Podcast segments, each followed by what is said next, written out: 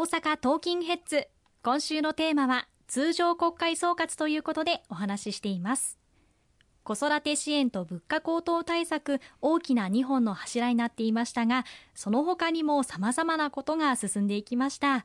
認知症基本法や LGBT 理解増進法は公明党のリードによって成立したものですよね。はいありがとうございます。あの認知症政策公明党力強くこれまでも進めてまいりましたけれどもなかなかこのベースとなる法的基盤がないというのが大きな課題でした。公明党から2015年今からもう8年前になりますけれども国会質問で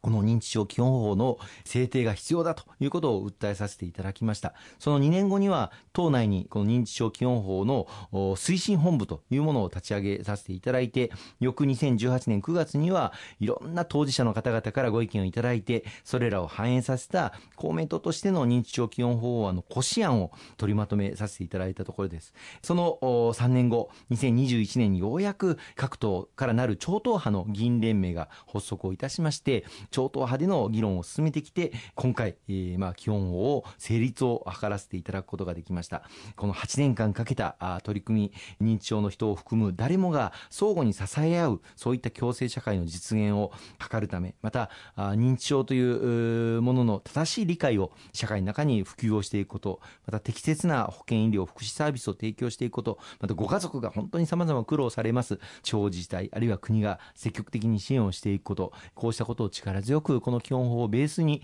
進めていくことができるというふうに思っています。この基本法によりまして、政府にはこの認知症施策を推進していく基本計画を策定することを義務付けておりますし、地方自治体にもこの推進計画を策定する努力義務を課しております。地方議員とも連携しながら、それぞれの地方自治体においても認知症基本計画を策定していけるように後押しをしていきたいと思っています。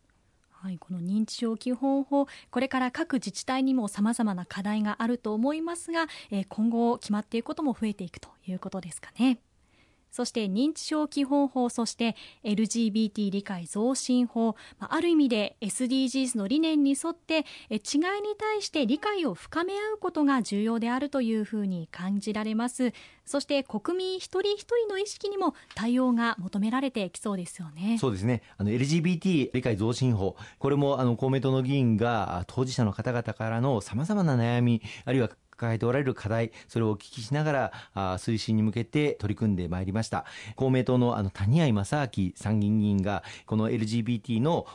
議連の中心的な役割を果たしておりまして、各党各会派の了解を取り付けながら、あまた公明党における PT も立ち上げて、そして座長として性的な少数者に対する理解増進をのために、え法律を、まあ、制定すべく努力を進めてまいりました。2016年、まあ、今から7年前に党の中で、この性的指向、そして性自認に関するプロジェクトチームを立ち上げて、また超党派での議連の議論も後押しをしながら、2年前には各党が賛同ただける、そういった議員立法の法案が国会に提出をされました。しかし、当時、まあ、自民党の中で反対の声が相次いだことを受けて、残念ながら、まあ、成立に至らなかったわけです。で、今回も、この理解増進法、なんとか成立できないかということで、働きかけを行ってきたところ、まあ、自民党内で若干の法案修正が、文言修正が行われて、その中身自体、あるいはこの法律によって推進される施策の中身自体、これは全く変わりないとということを確認をした上で、自公で、そしてその後、国民民主党、あるいは維新の会からの修正提案も受け入れて、政策には引き続き全く何ら変わりがないということを確認をして、可決成立に向けて審議を進めさせていただいて、今国会で成立を図ることができました。あの一部の方々の中には、この LGBT の理解増進法が成立したことによって、女性の方々が、例えば銭湯などにおいて、男性なのに女性だというふうに考えている人が、女性用のお風呂に入ってきてしまうんではないかといったような誤解をお持ちの方もあのいらっしゃいますが、そういったことは全くあのございませんし、あくまでも今回成立した法律は、性的少数者、LGBT の方々に対する理解を増進をしていくということが、目的の理念法であるということをご理解をいただければというふうに思っております。わかりました。続いてマイナンバーに関してですけれどもトラブルもいろいろと起きてしまいましたが、まあ、人為的なミスであることからさまざまな取り組みが求められると思います、まあ、マイナンバーが知られても情報がすごく漏洩するとかそういうことはないというふうにもお聞きしたんですけれども安心したいところではありますがいかがでしょうか、はい、あのおっしゃる通りでして、まあ、今回あの大変残念なことにマイナンバーカードをめぐるさまざまなあの問題がマスコミでも大きく報道されてております。その大半はマイナンバーカードに登録をする際のヒューマンエラーこれが原因となっております。登録をする際に本来であれば前の人が登録した後ログアウトをしてその後に新しい人の登録を行うべきところログアウトをし忘れたとかですね。あるいは同姓同名の方が同じ自治体にいらっしゃる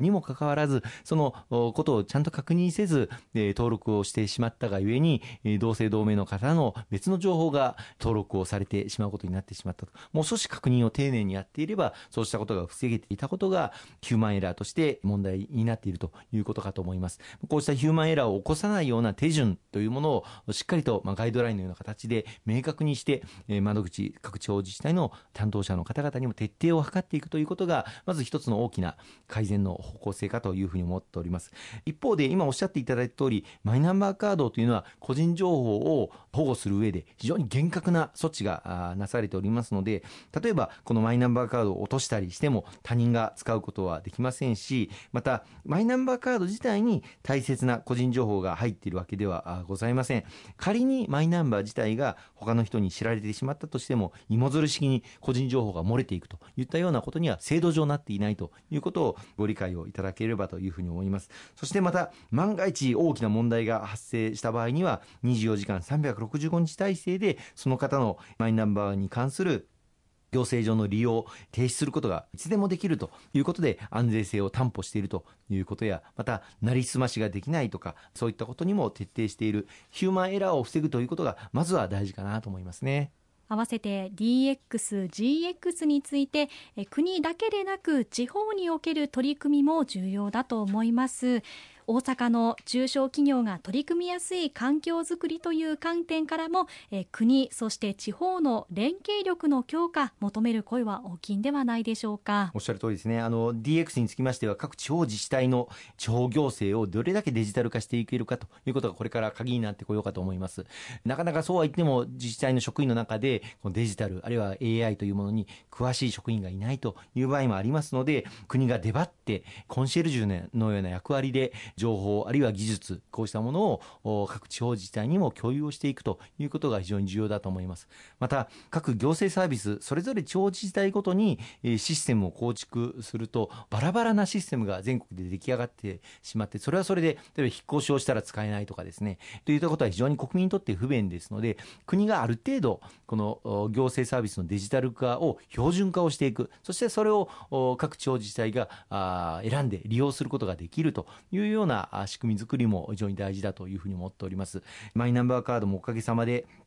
全国の8割近い方が申請して使い始めていっておられますし今後ますますこのマイナンバーカードによって生活が便利になってまいりますのであらゆる行政サービスをスマホで済ますことができるようなそういった社会を構築していきたいと思いてております。また一方でなかなかデジタルといってもあるいはスマホといっても使い方について抵抗感を持つあるいはハードルが高いなと思われる高齢者の方々や障害をお持ちの方々こうした方々誰一人取り残さないデジタル社会を築いていくということが非常に大事だというふうに思っております。我々公明党の推進で全国各地広区単位でですねこのデジタルの使い方スマホの使い方マイナンバーカードの使い方について気楽に相談ができるあるいは講習を行っていけるその、まあ、中心的中核人材となるデジタル支援員というものを大幅に拡充をしてどの地域の方あるいはどなたでも使いやすい社会誰一人取り残さず使える社会こういったものを築いていきたいと思います。はい、私たちの生活もどんどんと変わっていきそうですね。石川さん、今週もありがとうございました。どうも大変にありがとうございました。